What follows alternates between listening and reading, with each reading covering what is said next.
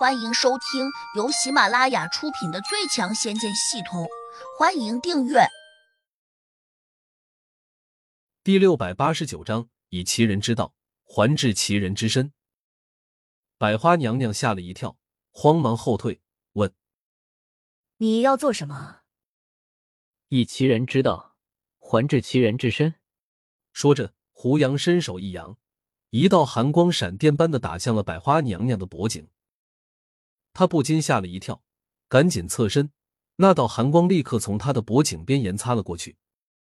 百花娘娘惊出一身冷汗，暗自又有点庆幸自己躲得还算及时。哪知这时又是一道寒光飞过来，他正偏向了右边，这道寒光竟也飞向了这边。他再也来不及躲闪了，只觉得脖子上有点刺痛，下意识的伸手摸了过去，鲜血顿时沾到了手上。他突然反应过来，自己被利器划破了。胡杨嘲弄的看着他说：“我还以为你的速度很快，原来也不过如此。你，你拿什么当暗器射我？”百花娘娘紧张的问。“断剑。”胡杨得意的看着他说：“刚才我捡了三片，只扔了你两片，可惜你太差劲了，居然只躲开了一片。”胡杨摊开手掌。上面果然还留着一片。百花娘娘大吃了一惊，急急忙忙的把刚才胡杨扔给她的两粒药丸捡了起来，毫不迟疑的喂进了嘴中。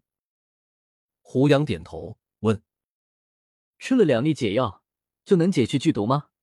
百花娘娘一怔，如果说是，那岂不是就承认她刚才在说谎了？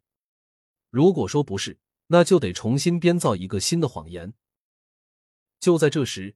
一个黑影突然从百花娘娘那个石屋中窜了出来，速度很快，一下就贴着地面游了过来。趴在地上的小白“嗷”的一声吼叫，响声很大，不禁把场中众人都吓了一跳。胡杨下意识的扭头一看，原来扑过来的是那头怪然。这家伙的个头是真的很大，之前在洞子里面，胡杨还没有感觉到，现在才发现，他大的有些可怕。仅是蛇身，就已经比贾胖子还粗壮了。他之前在洞中时，好像没这么大，不知为何突然就长大了许多。难道是因为他吃了千叶真人的缘故？这倒可能是真的，毕竟千叶真人是个渡劫期的高人，体内积聚的功力非常高。别说是这条修炼有成的怪然，哪怕是条普通的大蛇，只怕吃了千叶真人也会进展神速。这怪然看起来和百花娘娘的关系不错，他飞快的游到她的跟前，然后绕着她盘了起来。他硕大的舌头却朝向了胡杨，两只森冷的眼睛更是闪着暗红色的光芒。贾胖子一看就吓坏了，慌忙往后急退，嘴里还在喊：“我的娘鹅，这畜生好吓人啊！”不只是他，展月娥和小莲也吓得花容大变，纷纷往后退。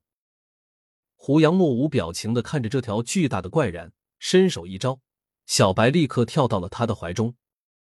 胡杨抱着小白，心里略微安心了一些，在自己那个重要空间里面，多少厉害的猛兽也不敢把小白怎样。相反，他们对小白还有所畏惧，想来眼前这头怪然也得敬畏小白几分。但是胡杨却又意外的看见，这头怪然面对着小白时。眼神显得很骄傲，根本就没有生出惧意。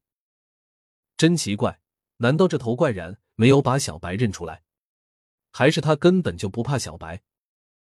百花娘娘已经骄傲的冷笑起来了：“小子，你可都看见了，这头森然是我喂养的。当年我被他们关到这里时，正好在戒指里面养着他，于是我闲来无聊时。”就把它放在了下面那个洞里面。没想到这里灵气充沛，很适合它生长。我不妨再告诉你们，这空间里面十分清静，几乎没有看见一只飞禽走兽。你们知道是为什么吗？胡杨心道：莫非这里面原来有不少飞禽走兽，后来被这头森然给吃掉了？贾胖子也是这样想的，立刻就问了出来。百花娘娘得意道：“你们猜对了，我家小然很凶残，他除了不咬我之外，见到什么就吃什么，所以这个空间的生灵几乎都被他吃光了。你们怕了吧？哈哈哈！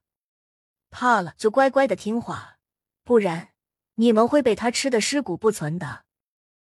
贾胖子吓得脸色大变，刚才还鼓起勇气，准备跟着胡杨和百花娘娘干一架，这下见到怪然的真面目，越发紧张的直打哆嗦，嘴里不停的说：“我，我听话，娘娘要我做什么我就做什么。”百花娘娘点头道：“很好，识时务者为俊杰。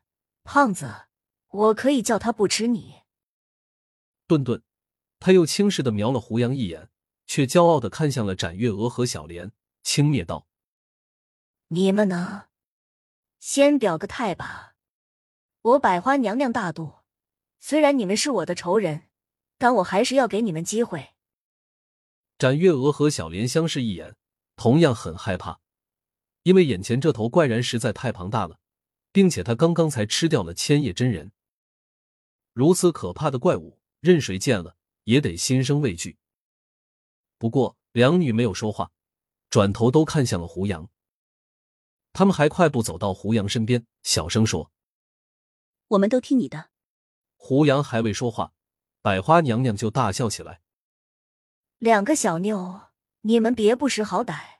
胡杨这小子中了剧毒，就算慢慢的解了，也只会变成一个废人。你们如果要陪着他死……”我倒也乐意成全你们。